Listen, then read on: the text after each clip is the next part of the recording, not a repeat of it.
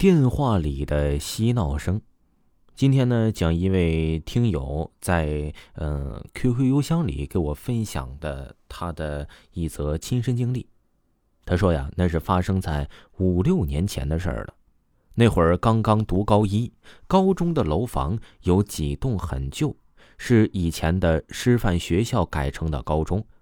我的宿舍被分在一栋以前的旧楼里。这栋楼一共有三楼，每一层都很高。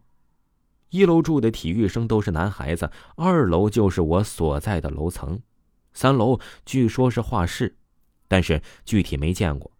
楼梯门也是一直锁着，没有上去过。说出来你们可能会觉得神奇，几乎每一间房子都很高，且很宽大。所以，我们一个宿舍住了十八人，没事我们还在里面打打羽毛球，或者是全体打地铺在地上，都很宽敞。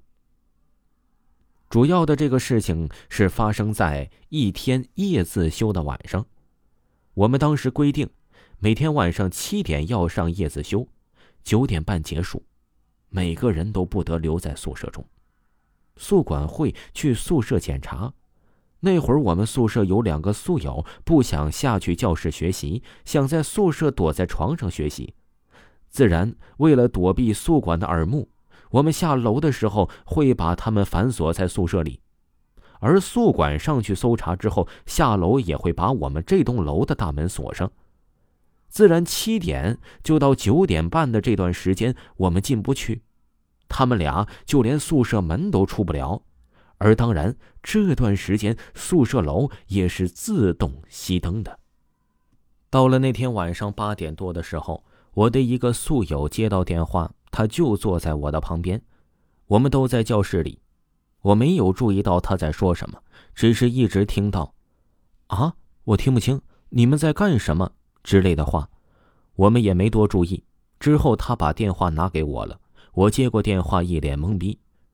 坐我旁边的宿友说了：“你听，我听不清他们在说什么。”我接过电话，第一时间听到的就是在宿舍里宿友的声音。除此之外，还有很吵闹的嬉闹声，就像整个宿舍都有女孩在一块玩，蹦蹦跳跳的声音，很吵很吵。我就问了：“你们那边好吵？你们在干嘛？是隔壁吗？那么吵？”之类的话，慢慢询问才知道。他们两个人一块躲在床上，拉上了窗帘，在里边看视频。就在视频声暗下来的时候，他们两个都听见了脚步，而且是越来越近，越来越近。而就在这时候，因为夜晚风大，门口的垃圾桶被风吹倒了，更是吓到他们。本来内心就很恐惧，而且那个脚步声也一直持续着，周围一片寂静。只有脚步声一直在响，就好像下一秒就要拉开窗帘就能看到他的真面目一样。两个人死死的盯着窗帘而一个人害怕了，两人就都一块害怕起来，就给在教室的我们打了电话。据当事人反映，脚步声是高跟鞋的声音，而那晚不只有高跟鞋，还有其他鞋类的声音。这会儿已经九点了。有点很感动，就是当时我们宿舍十八个人的感情都很好，而且是分了两个教室。于是这个时间点，立马号召了我们宿舍所有女孩子，说明了这个情况。大家都背上了书包往宿舍楼赶，电话没有挂断，一边跟他们聊天，一边在宿舍楼下等待开门。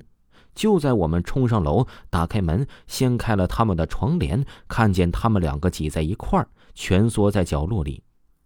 而他们两个看见我们，瞬间就哭了，绷不住的哭。这时候宿舍的灯才慢慢的亮起来。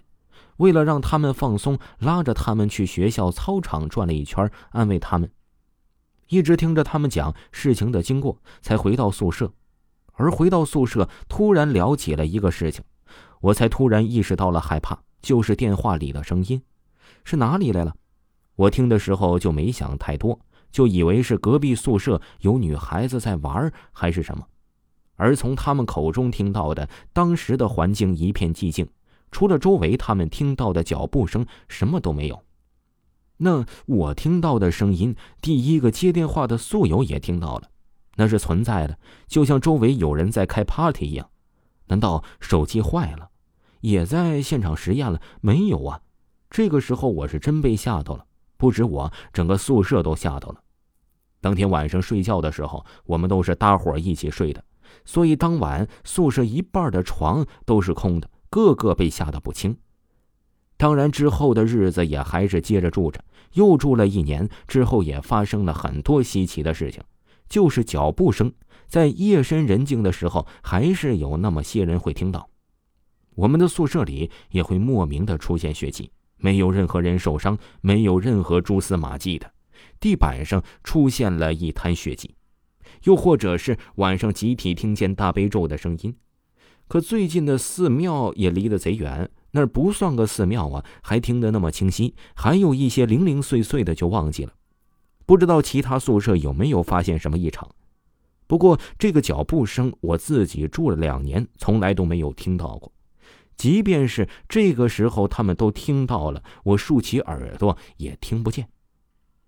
很奇怪，而听说有人去找了宿管反映这件事宿管也反映有没有这回事也有说是楼上传来的。听说宿管打开了楼梯去三楼的铁门，只用手电筒照了照楼梯，也不敢上去。换我，我也不敢上去啊。